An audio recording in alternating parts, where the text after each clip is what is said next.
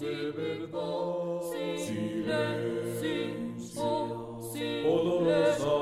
XO, reescribir en el aire, recuperar la memoria.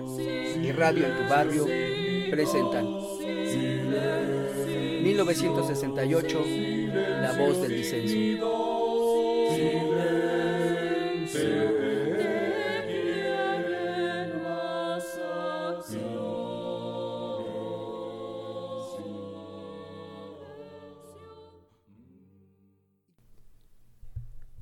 A 52 años de su existencia, todavía no es posible ponderar cuánto le debe la patria al movimiento de 1968. Paco Ignacio Taibo II lo describe de esta manera. El movimiento estudiantil fue muchas cosas al mismo tiempo. Un desenmascaramiento del Estado mexicano, rey desnudo ante los millares de estudiantes. Fue escuelas tomadas y creación de un espacio comunal libertario basado en la asamblea, fue debate familiar en millares de hogares.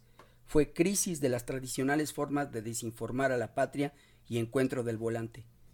La voz viva y el rumor salvador como alternativas a la prensa y a la tele controladas. El movimiento cambió muchas cosas. Perspectivas, costumbres, ideas, atavismos y sobre todo fue la alborada de un despertar en la conciencia de los jóvenes como agentes del cambio.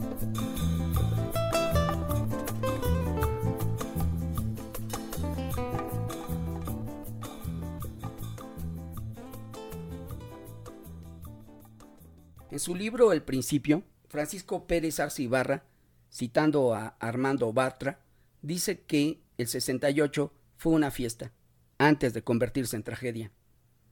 En la práctica reivindicó también la subversión de la vida cotidiana, la liberación de los modos y las costumbres, las revoluciones íntimas pero trascendentales, la utopía de todos los días, el milenio chiquito, y es que, entre otras cosas, el 68 fue una fiesta, una catártica yaquerí juvenil que ayudó a liberar espiritualmente a toda una generación de mexicanos. La segunda mitad del siglo XX ocurrió el movimiento estudiantil. Según parece, fue el más connotado contra el gobierno intolerante. Es por eso que el movimiento del 68 fue un parteaguas cultural una crítica rampante hacia el orden patriarcal, su deconstrucción y la de las instituciones, por ejemplo la Iglesia, y buscó también un cristianismo renovado.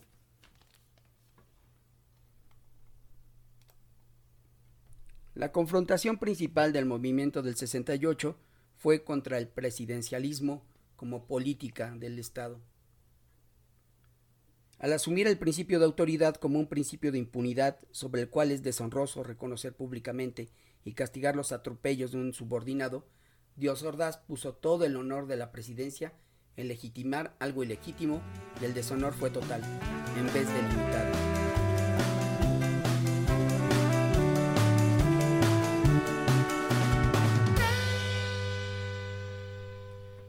Muy por el contrario, el movimiento elevó la dignidad del ciudadano con igualdad, democracia y exigencia de un Estado de derecho en contra de un Estado fáctico de excepción basado en el abuso del principio de autoridad. El punto más alto del movimiento está marcado por dos manifestaciones, la del 27 de agosto y la del 13 de septiembre. Son los días de las batallas ganadas. La primera es la fiesta, el canto, la alegría de haberse convertido en un gran movimiento, de haber subvertido la vida cotidiana, de sentir que ha ganado la libertad ejerciéndola sin pedir permiso a nadie. La satisfacción de haber ganado la simpatía de la sociedad. Es la fiesta de la victoria moral que se confirma el día después con el fracaso estrepitoso del mitin, el desagravio de la bandera.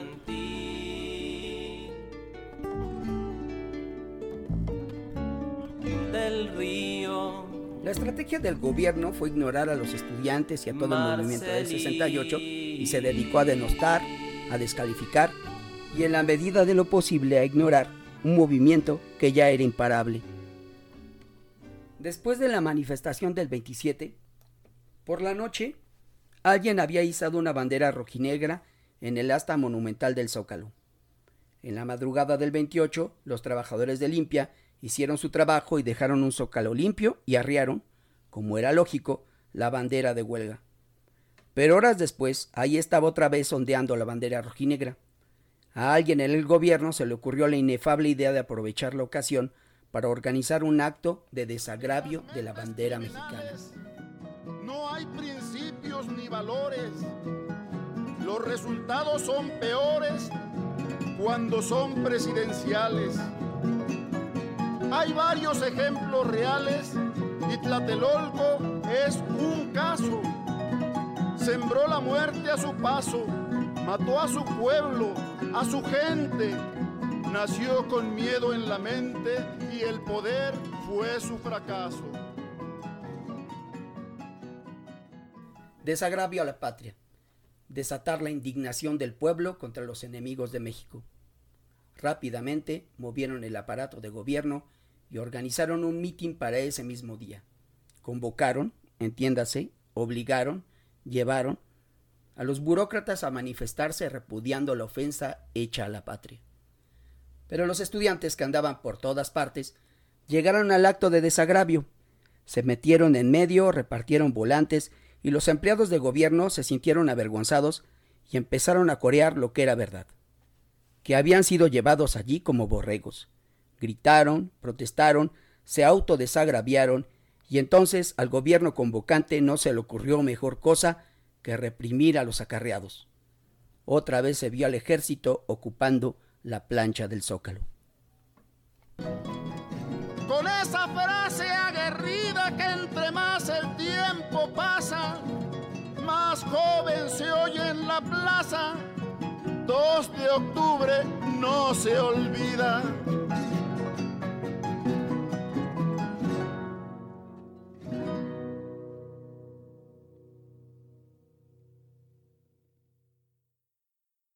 El gobierno de Gustavo Díaz Ordaz no entendió los signos de los tiempos. Pensaba que su poder y el poder debía ejercerse absolutamente y esto traía ilegitimidad y otras cosas peores. El país anda muy alebrestado. Hay protestas y huelgas donde quiera. Es preciso que veamos la manera de aplacar a tanto desocupado como le corresponde a nuestro Estado. El movimiento del 68 no tenía metas concretas, pero sí de política fundacional.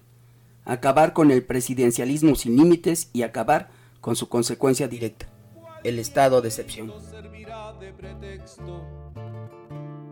Verán que el 2 de octubre verán que el 2 de octubre verán que el 2 de octubre Después de la marcha del 27 de agosto, como lo recuerda Francisco Pérez Arce, el movimiento había cometido su pecado de soberbia. Decidió dejar una guardia permanente en el Zócalo y citar al presidente, es decir, desafiarlo, a un diálogo público que debía realizarse ahí mismo, el primero de septiembre precisamente el día del informe, ceremonia central del presidencialismo, a las 10 de la mañana. El movimiento se había desbocado. Ahí quedó la guardia de varios miles. La decisión provocó una nueva salida del ejército, esta vez para desalojar a los estudiantes que ocupaban la plancha del zócalo. Un estado en putrefacción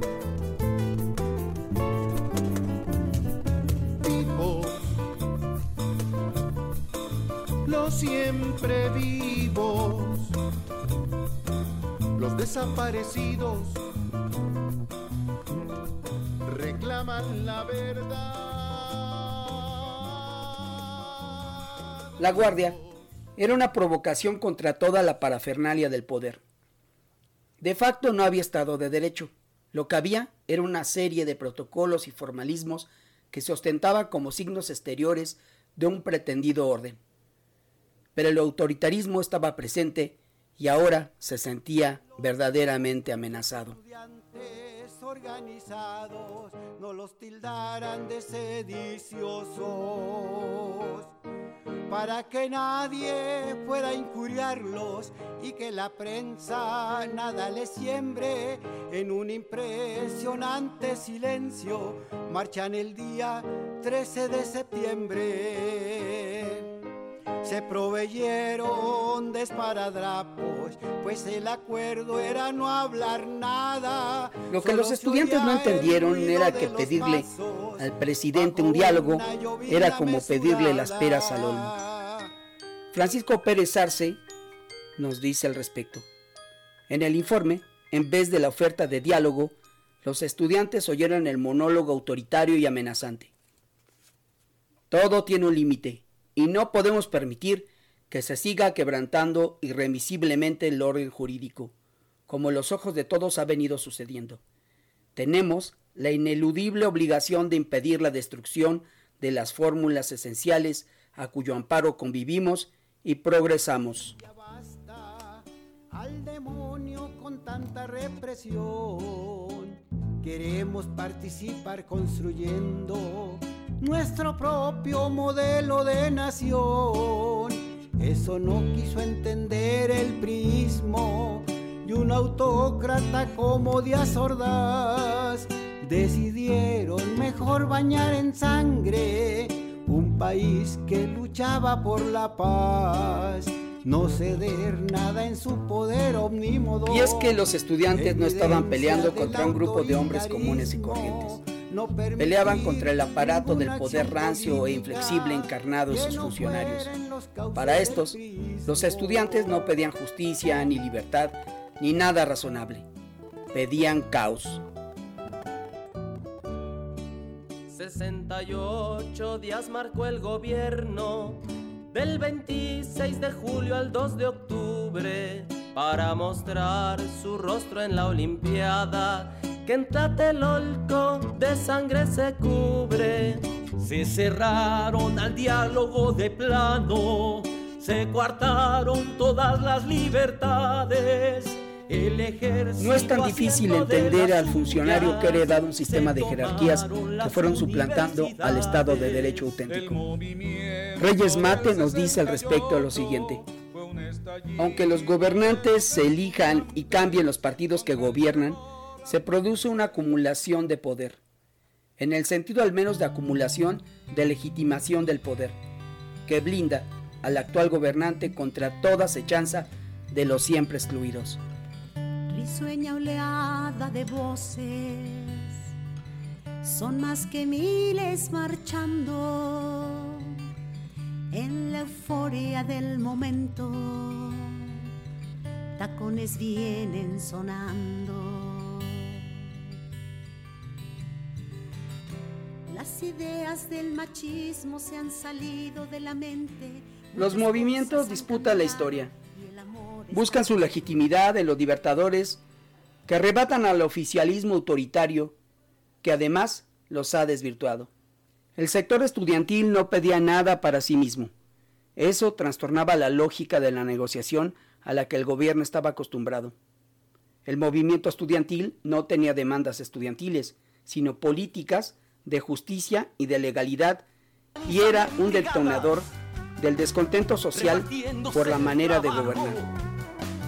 Volando de arriba abajo, en bulliciosas jornadas, hasta por las madrugadas, imprimiendo los volantes, todos los participantes constituían una fiesta hermosa protesta contra nuestros gobernantes.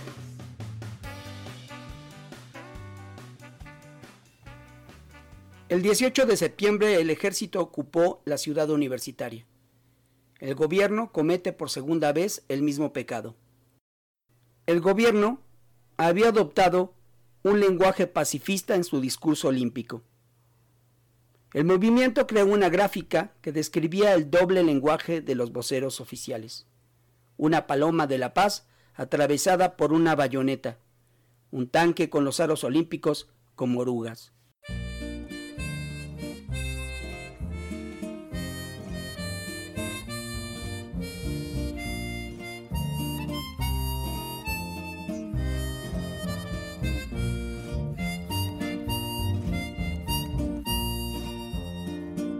Descubrimos la píldora, vamos a ponerla en práctica para que no quede en plática lo que dice el corazón.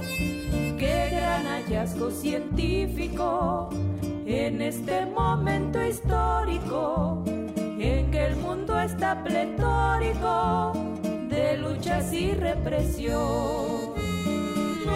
Relaciones íntimas pueden llegar a la cúspide cuando el varón y la sílfide vayan entrando en calor. Aunque el cura ya en el púlpito eche discursos erráticos, nosotros seremos drásticos en las cuestiones de amor.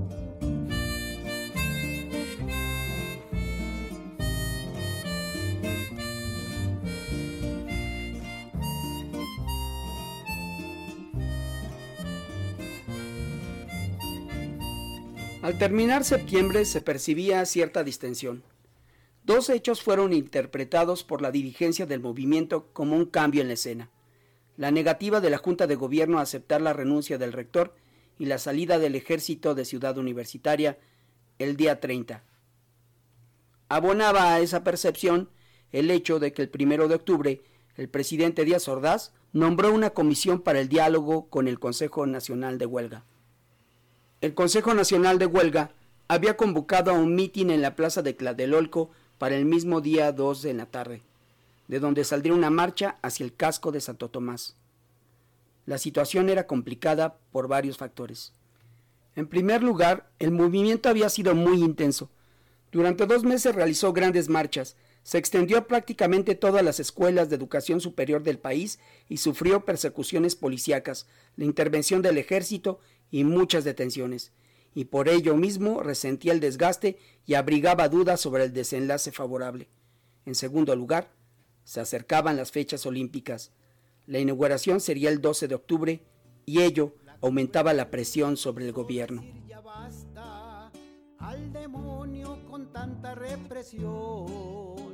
Queremos participar construyendo nuestro propio modelo de nación eso no quiso entender el prismo y un autócrata como Díaz Ordaz.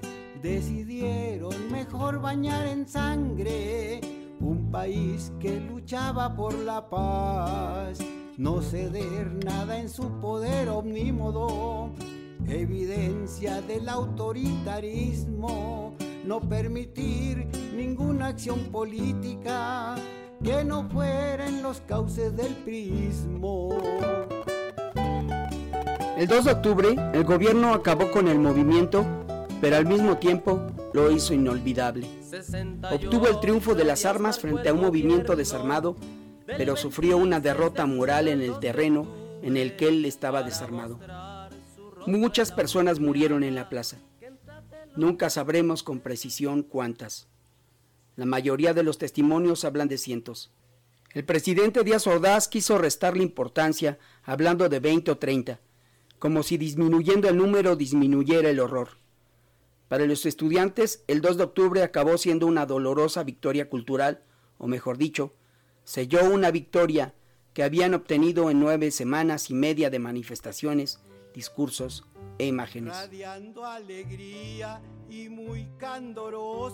Como fresca rosa del amanecer. Muy comprometida, bastante aguerrida, la novia que todos queríamos tener.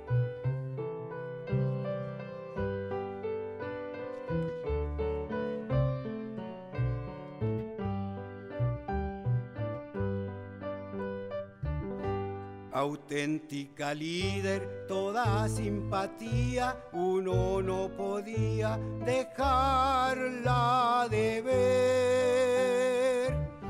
En el movimiento y en todo momento, la novia que todos Así vio, desde el edificio Chihuahua, lo que sucedió ese 2 de octubre, Gilberto Guevara Niebla. Los soldados, los soldados.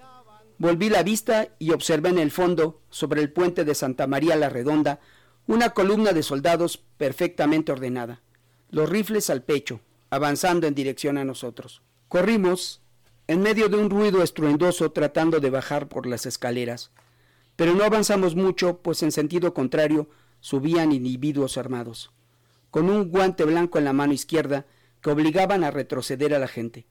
Regresamos por la escalera a toda velocidad. El tumulto era indescriptible. La gente corría y gritaba sin detenerse. Llegamos al departamento de la novia de Félix Gamundi, en el quinto piso, y tocamos la puerta. Los que tocábamos éramos como veinte, pidiendo a gritos que nos dejaran entrar, pero la puerta no se abría. Vayan a otro departamento, nos contestaban. Insistimos. Nos abrieron y entramos. Para entonces la balacera se había generalizado y se escuchaban detonaciones muy cerca del departamento en el que estábamos. Yo corrí hacia la ventana y me asomé. En el centro de la plaza yacía una señora de edad mayor, aparentemente herida, que estiraba la mano tratando de alcanzar a una niña que estaba de pie a unos metros de distancia y alrededor cientos de personas en el suelo, tiradas, inmóviles. Volté a la izquierda y comprobé que desde muchas ventanas del edificio asomaban brazos con armas de fuego de distinto tipo, pistolas, rifles y ametralladoras. Volví la vista a la derecha y observé una escena semejante. Mi sorpresa era mayúscula. ¿Serán las columnas de Sócrates? me pregunté.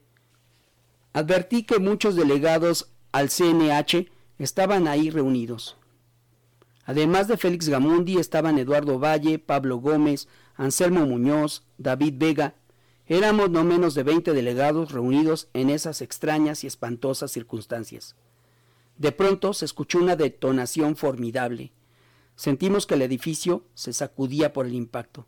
Después supe que se trató del cañón de un tanque que disparó con la intención precisa de impactar cerca del departamento en el que nos encontrábamos. Los soldados se habían apoderado ya de las escaleras y de los pasillos y subían golpeando gente. Se podía advertir, por los gritos, que estaban desalojando, uno a uno, los departamentos. Súbitamente los soldados llegaron a nuestra puerta y la golpearon con la culata de un rifle. ¡Abran! ¡Abran, hijos de la chingada!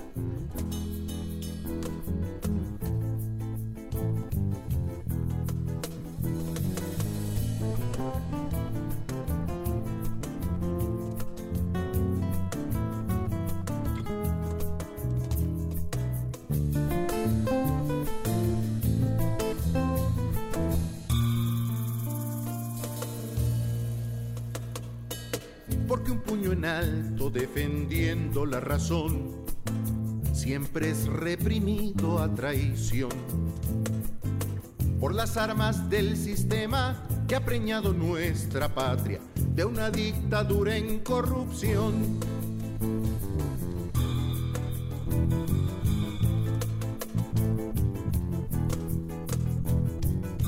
Porque una consigna en amenaza se tornó para el orden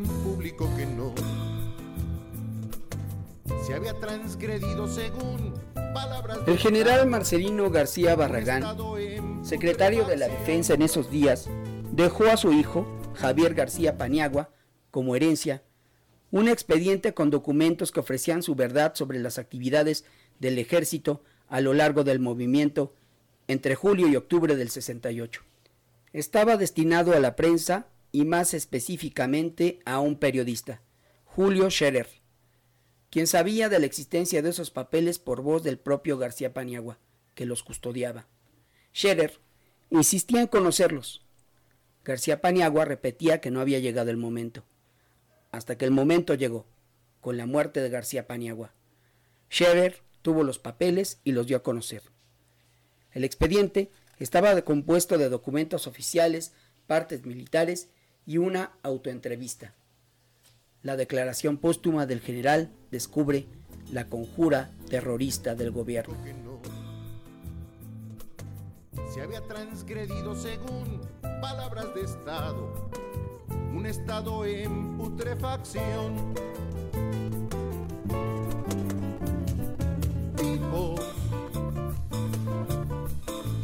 Pero siempre vivos. Los desaparecidos reclaman la verdad. Vivos protestaron unidos. Ay, unidos cayeron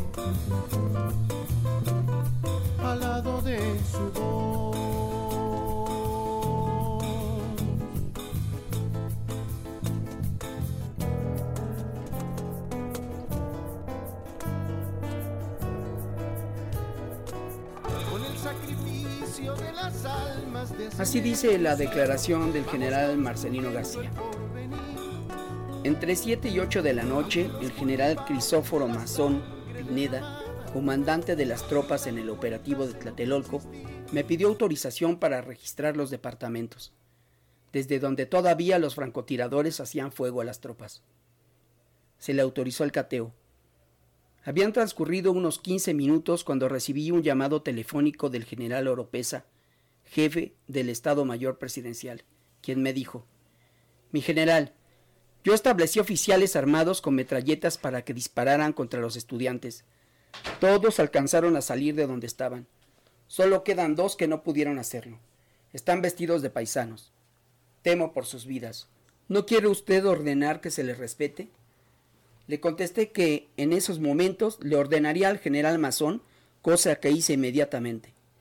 Pasarían diez minutos cuando me informó el general Mazón que ya tenía en su poder a uno de los oficiales del Estado Mayor, y que al interrogarlo le contestó el citado oficial que tenían órdenes él y su compañero del jefe del Estado Mayor Presidencial de disparar contra la multitud. Momentos después, se presentó el otro oficial, quien manifestó tener iguales instrucciones.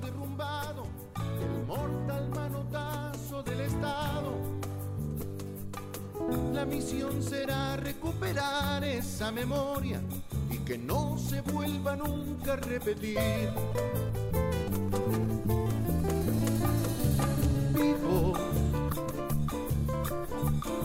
estamos vivos, cuidando nuestros nidos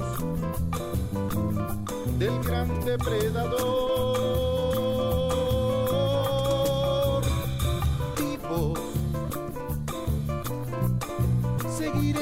Seguiremos unidos.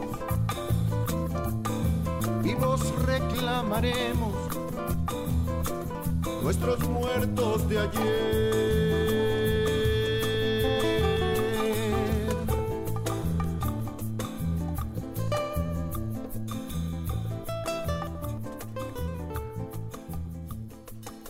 En su libro El Principio, Francisco Pérez Arce brinda cinco puntos trascendentales que dejó el movimiento del 68. Uno, se convirtió en una experiencia generacional. Dos, los intelectuales apoyaron unánimemente o casi a los estudiantes y condenaron al gobierno. 3. Miles de activistas del movimiento del 68 se hicieron militantes de otros movimientos sociales. 4. Representó la irrupción de la juventud en la vida pública. Y 5. Representó la derrota moral del régimen. Plaza de las tres culturas, plaza de la mortandad, de masacre sin piedad, sin compasión ni mesura. Y no es cosa de locura ni patología mental, es cobardía criminal de un sistema genocida que dejó impune la herida como burla nacional.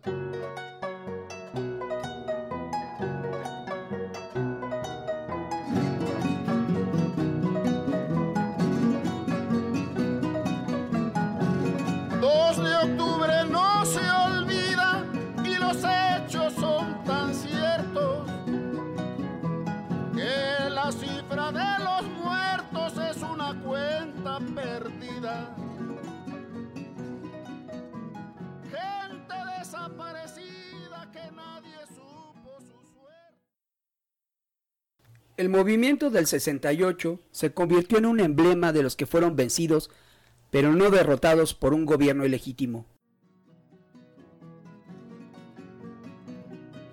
En las mentes criminales hay principios ni valores. Los resultados son peores cuando son presidenciales. Hay varios ejemplos reales y Tlatelolco es un caso.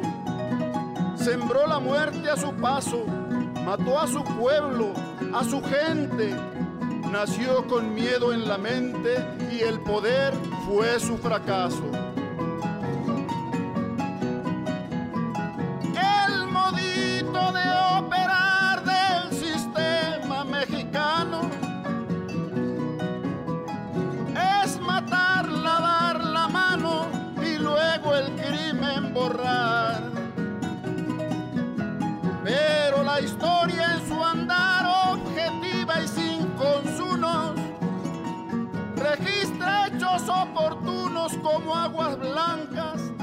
Acteal y Ayotzinapan igual, por mencionar solo algunos.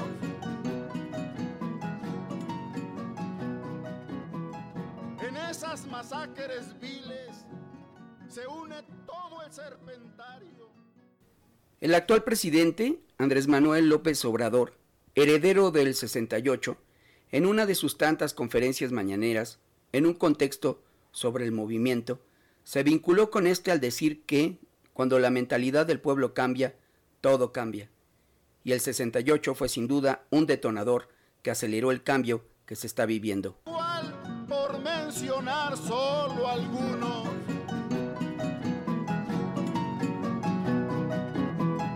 En esas masacres viles se une todo el serpentario y no falta el secretario que con instintos serviles sale de corre y ve y diles en la tele y en el diario con un discurso falsario y cara de cuentachiles, peor que los peores reptiles defendiendo al mandatario.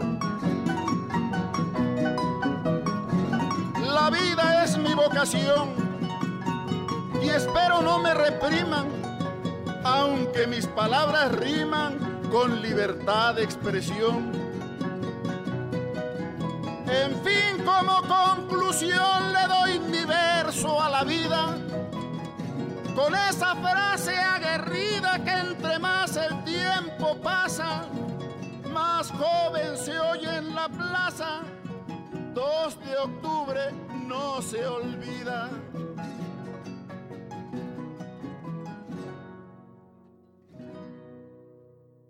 En sus tesis sobre el concepto de historia, Walter Benjamin explica este cambio desde la misma memoria que establece una solidaridad que identifica y conecta a los oprimidos por generaciones.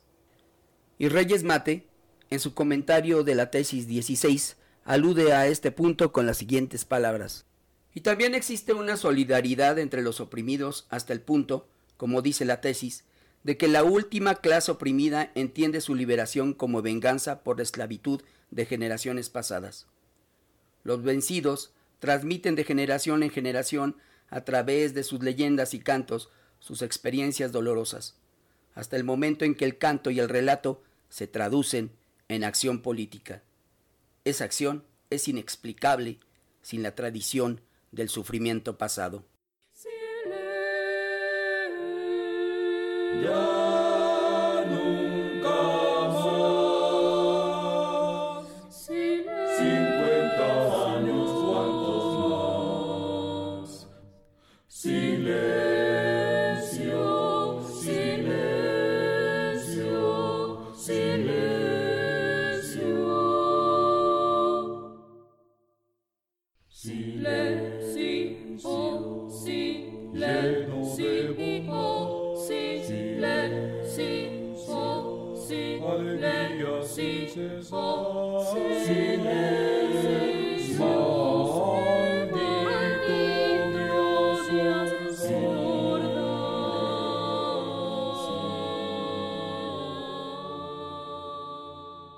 Los herederos del movimiento del 68 actualizaron sus anhelos e ideales cada año en su rememoración. Este recuerdo se actualizó religiosamente como portador de reflexión que brindó identidad y continuidad a una izquierda que se organizaba y se reinventaba más y mejor.